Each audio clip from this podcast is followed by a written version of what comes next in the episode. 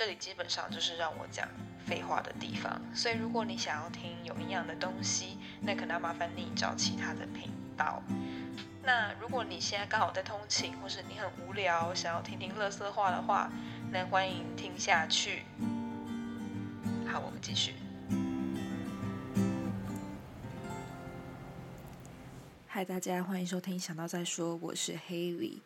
好久不见，好像每次的开头都是这样，但是我这次真的是隔蛮久的，可能没有上一次久了。这一次原本是要录。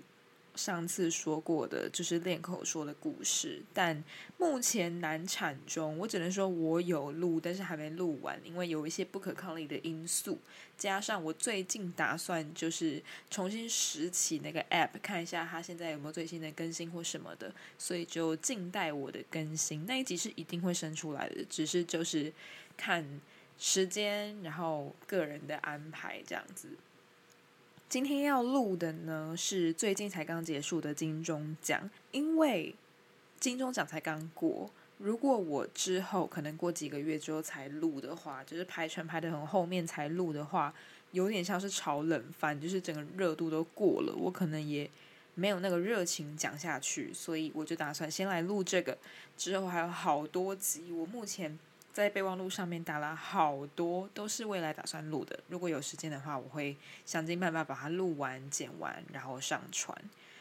那这边开头就是想先说一下，就是这阵子真的是太久没有出现在这里，然后也没有更新，没有去录音，没有去剪辑，只是还是有在关注后台，所以看到后台有听众。有听的人数在增加的时候，我真的是着实的会吓一跳，因为这个频道就是没有经过任何的宣传，或是任何的人推荐，甚至什么都没有，就是一个很单纯的人生，然后加上不知道到底好不好听的故事，就是等于一个树屋的概念啦。但是还是有人在收听，所以我真的也是吓一跳。嗯，如果你听得懂中文的话，如果你不是外国人的话，然后你有在听我的频道的话，就是感谢你，然后希望你可以在评分那边跟我，就是或者是来传 email 给我，跟我相认，看是不是我认识的人，因为我真的不知道。每次只要看到人数有增加，我真的是 OK 吓一跳，就是你是谁？感谢你啊，那个评分就是标评标评一星，谢谢。对，好。今天呢，因为有时间的限制，所以我们就赶快的进入主题，就是今年的金钟五期。其实我从去年就还蛮期待，而且我其实除了欧美剧之外，我会看的剧种就是西班牙剧跟台剧。很多人都以为就是说，哦，你都听英文歌，你都只唱英文歌，你会不会就是完全不看台剧？我觉得不会。其实从前几年开始，我就觉得台剧已经开始慢慢的在崛起，然后尤其是到今年，就整个是百花齐放，然后非常多不同的种类，通通都出现，就是已经完全摆脱，嗯，很久以前台剧只有偶像剧这样子的名号。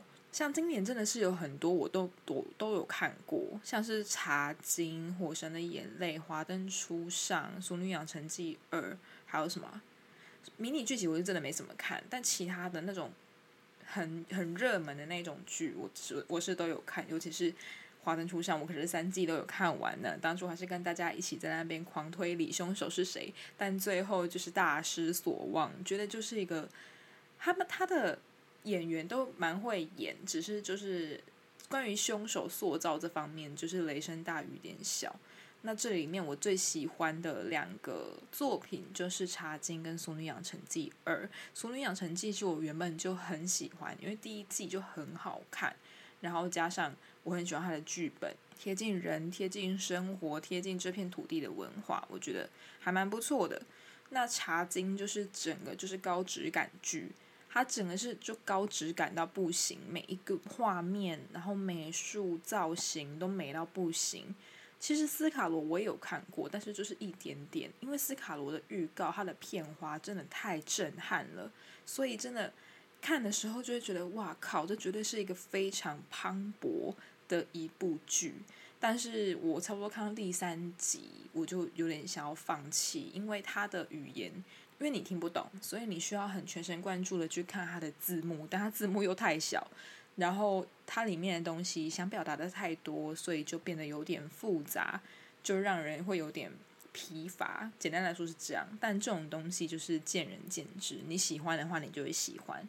那他这次得了最佳戏剧奖，我觉得也是，他们也是真的是很辛苦，这部也是不好拍，所以也没有必要去骂评审或是骂说为什么他们会得，就是自然有他们的，就是自然有他们的理由。OK，好，开头怎么就说那么多？今年的金钟奖分成两天，也是头一遭分成两天，就是分成第一天是综艺，第二天是戏剧。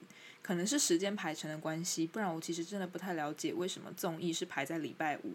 因为周末跟平日的收看人数的差别跟人气绝对是会相差蛮多的。因为礼拜五可能大家都还在上班，你晚上七点就开始，谁会有时间看？所以这一点其实就已经蛮吃亏。然后加上我觉得戏剧都大赢综艺，但是。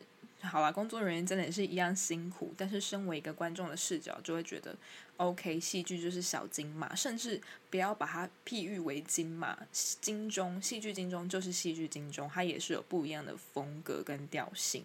今年有几个让我觉得很印象深刻的地方，我也把它记录下来，等一下就慢慢的说。首先先来说一下分成两天，我觉得是好还是不好。我其实支持分两天的，一方面会有一点就是觉得啊，工作人员辛苦了，但是一方面又觉得分两天真的比较好，因为你会发现，如果你把综艺跟戏剧排在同一天，一方面是要颁的奖真的太多了，不知道花到什么时候，以前就已经超时超到不行，甚至这次的分成两天也是超时。你如果把它塞在一天，那真的是完蛋。尤其是我觉得那两个是不同调性的东西，两个就是完全不同的风格，所以也不能硬搭在一起。加上最后就是戏剧大奖，什么男女主角那些都是摆在最后面的，在那个时候综艺就已经差不多搬完结束，大家都走了，不觉得台下就会变得很冷清吗？就是看起来会觉得，OK，这个这个典礼没有人在关注吗？就是大家都走光光了，是怎样的感觉？所以这也是为什么我觉得分成两天比较好。那如果是工作人员的话，我觉得之后也可能可以再招多一点人，或者是找其他平台的一起来帮忙，就不用同一批这样子这么辛苦。因为前面还有广播的警钟。那关于综艺的方面呢，我这次没有全部看，我可能从中间开始看，然后台下也就是稍微偏干，这是我那时候看的心得，所以我没有把它完整的看完。但是我有看到露露得奖的那一个。瞬间，还有听他的感言，我觉得他的感言真的是超级感人，然后超级真诚，能感受得出来，他对这个行业真的是有非常大的热情，还有他真的对跟对了师傅，就是黄子佼，他把所有感言的时间通通都交给他，就是他自己完全不说，而且他是退到舞台的最边边，把光环通通都留给他，甚至到最后的记者访问也是在鼓励他，然后。就是称赞他的徒弟，我觉得就超感人的。就是一生中能遇到多少的伯乐，还有赏识你的人，愿意这样子指导你。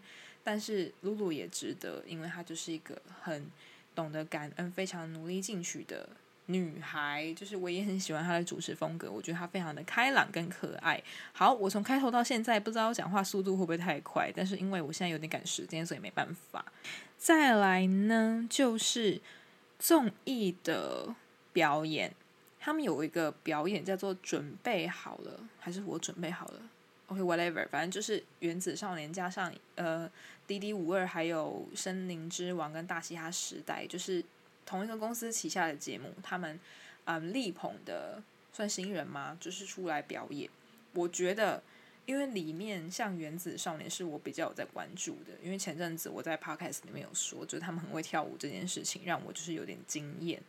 他们这一次，而且他们这次派出来的那个团金星是我里面最喜欢的，就是让我觉得最值得出道的就是金星。他们那些争议我其他就不讲，因为我没有什么要关注他们了。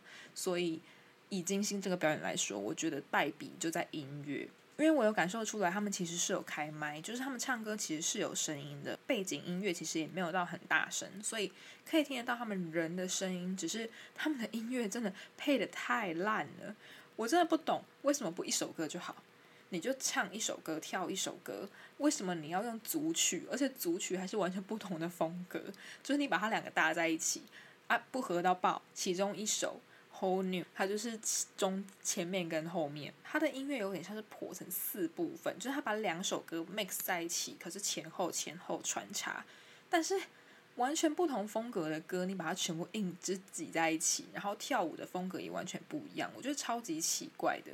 所以，如果他们就是被骂的话，音乐真的也是要负很大的责任。我不知道这个编就是编这个音乐的人是谁，真的太奇怪了。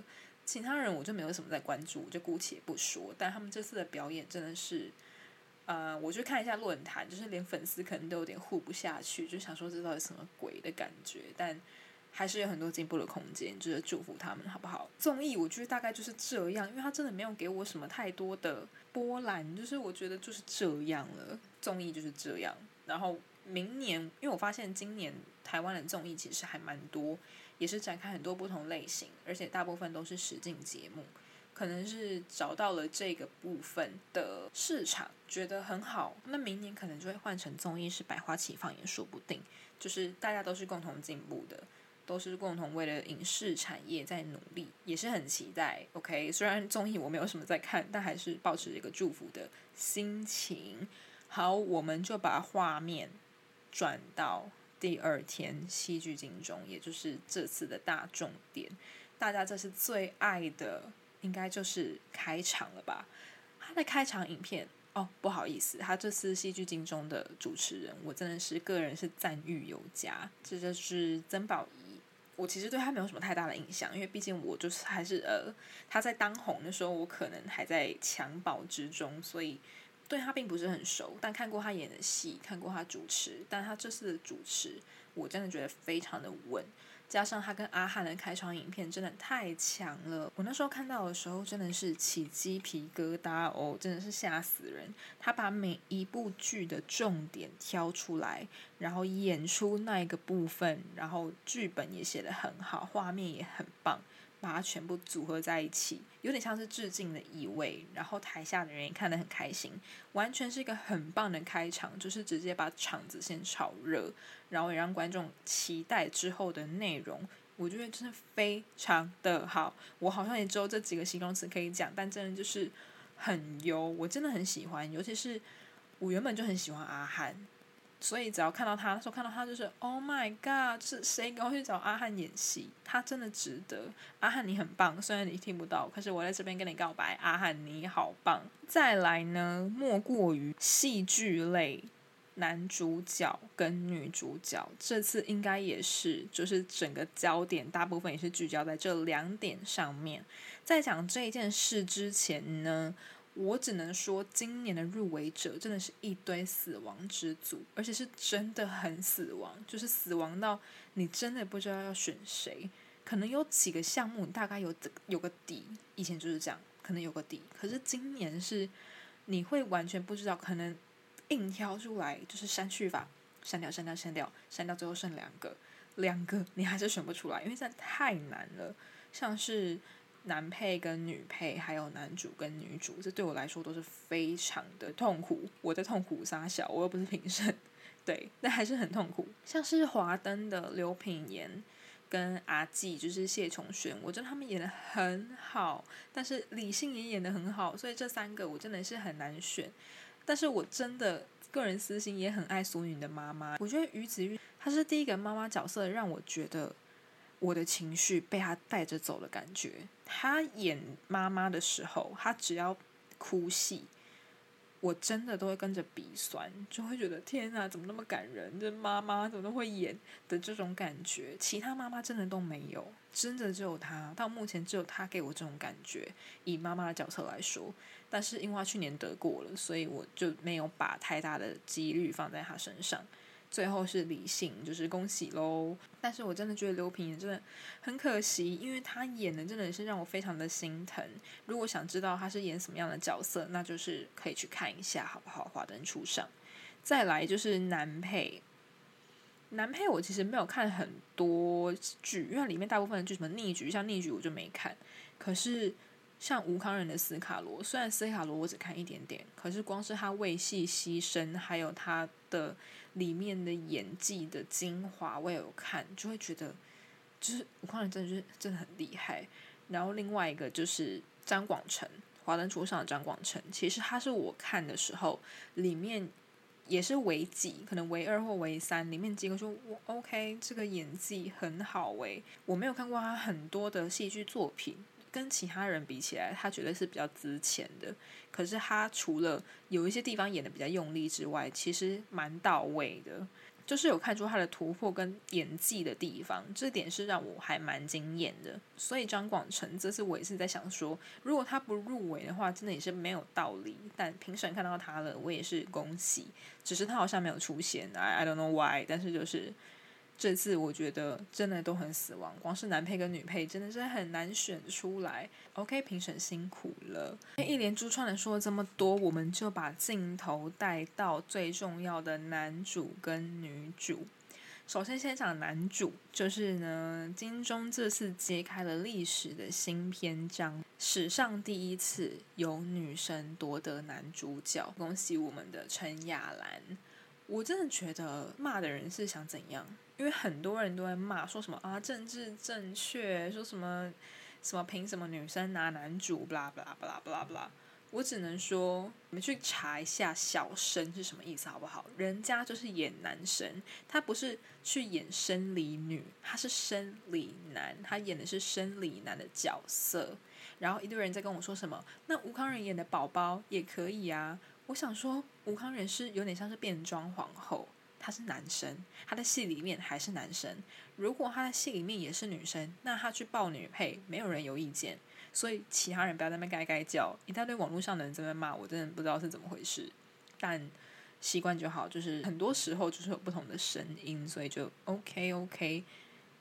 我觉得陈雅兰她的致辞，她的感言也非常感人，因为她里面提到她卖掉三栋房子，只是为了要。为了台湾的原生剧种全力奉献，那一句我其实是非常的感动，因为哇，三栋房子是多少钱呢？然后他还说他省吃俭用什么的，就觉得天哪，他的心血，他把他的一生就是都奉献给歌仔戏，然后。也非常的重视他的恩师，在上面一直疯狂的感谢他，然后把荣耀都归给他，就是一个非常好的学生跟榜样。他里面也讲了好几次他爱歌仔戏这件事。你对一件事情保有这么大的热情，然后你一生当中就 focus 在这件事上面，真的是让你整个人闪闪发光。而且也恭喜他被评审看见，还缔造了金钟的历史，相当的恭喜。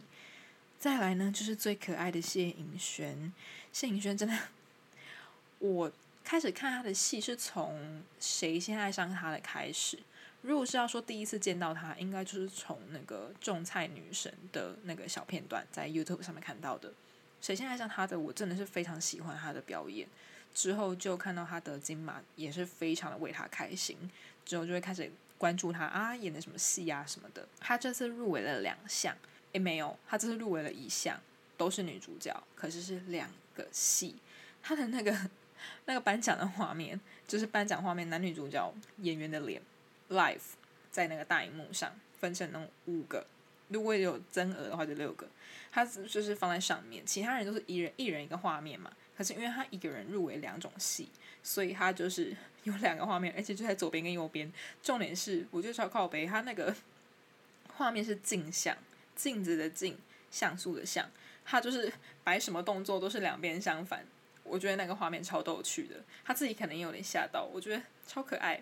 但重点不在这里，重点在他得奖了之后，他上台，他讲错剧名了，就是他写错剧了。他得的奖是《四楼的天堂》，which is 我真的也是不太能理解，因为我没看《四楼的天堂》，但他那出戏是比较熟，那俗女是比较放。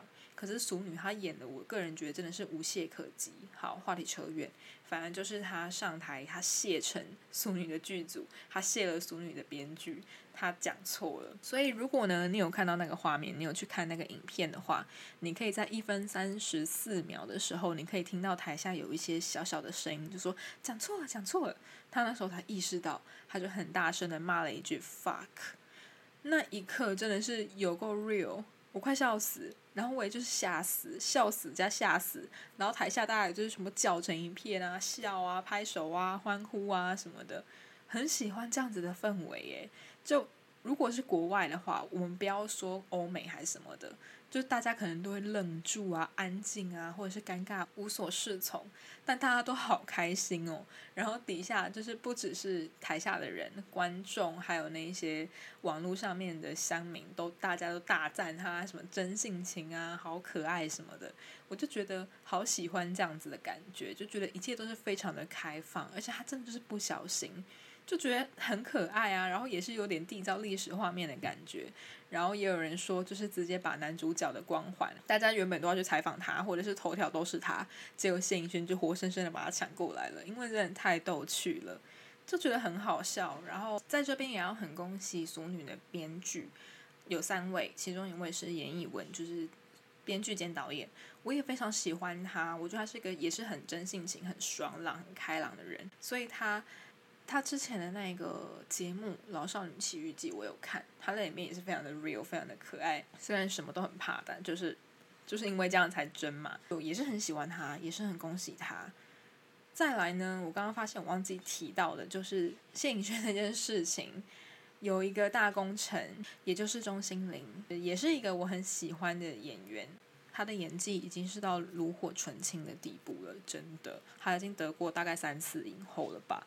对，但是我觉得也不用以奖来证明，就是演技好不好这回事。看看杨锦华，看看夏静婷，大家都有提到的。钟欣凌在里面呢，他在谢颖轩发生那件事情的时候，他上去救场，他把得奖的那个纸，就是他们每个都说很难拆的那个纸打开，面对镜头给大家看，证明说是四楼的天堂得奖。之后呢，还就是在谢颖轩还在错愕的时候，他就往前接过麦克风，就说那是今晚金钟的最高潮。然后底下就是又一片欢呼声跟掌声。他下台之后呢，还就是继续帮他把场子圆回来，就说他所认识的谢颖轩现在应该在撞墙，就觉得天哪，这一切都太可爱了，整个是非常完美的救场，是不会招来观众的讨厌，反而是被圈粉的那种感觉。就是很喜欢这三位，就是谢颖轩。严艺文、钟欣凌，就是非常棒的演员跟 human being，对，大概就是这样子。不得不说，这大概是我近几年来觉得最好看的金钟奖。上一次我觉得很棒的是五十四届，只是那时候的作品，那时候最红的《雨二》，我没有时间看，我是到很后面才看的。我觉得也是很好看，然后那时候大家都刮起了一个《雨二》的旋风。再来就好像真的没有什么印象，就是也是会看，只是就不会像今年这么的深刻。但是能看到大家越来越关注台剧，然后不管是好或坏，就是都会提供自己的意见。然后像是最近的那个《台北女子图鉴》，大家骂归骂，还不是继续在追，就觉得也蛮好笑、蛮有趣的。就是大家都是口嫌体正直，可能是要继续看有多烂，也可能是就是爱骂又爱看。但是就是很期待，也很开心。台剧目前就是走在越来越好的路上，就身为观众，就还是会持续的关注。对，那今天大概就是这样，我们就静待下一集。不要忘记我开头说的那个练口述的故事，我绝对会把它生出来。只是它现在有点难产，拍成一定会拍到，所以不用担心，也没有人在担心。好，那就先这样喽，下一集见。拜拜。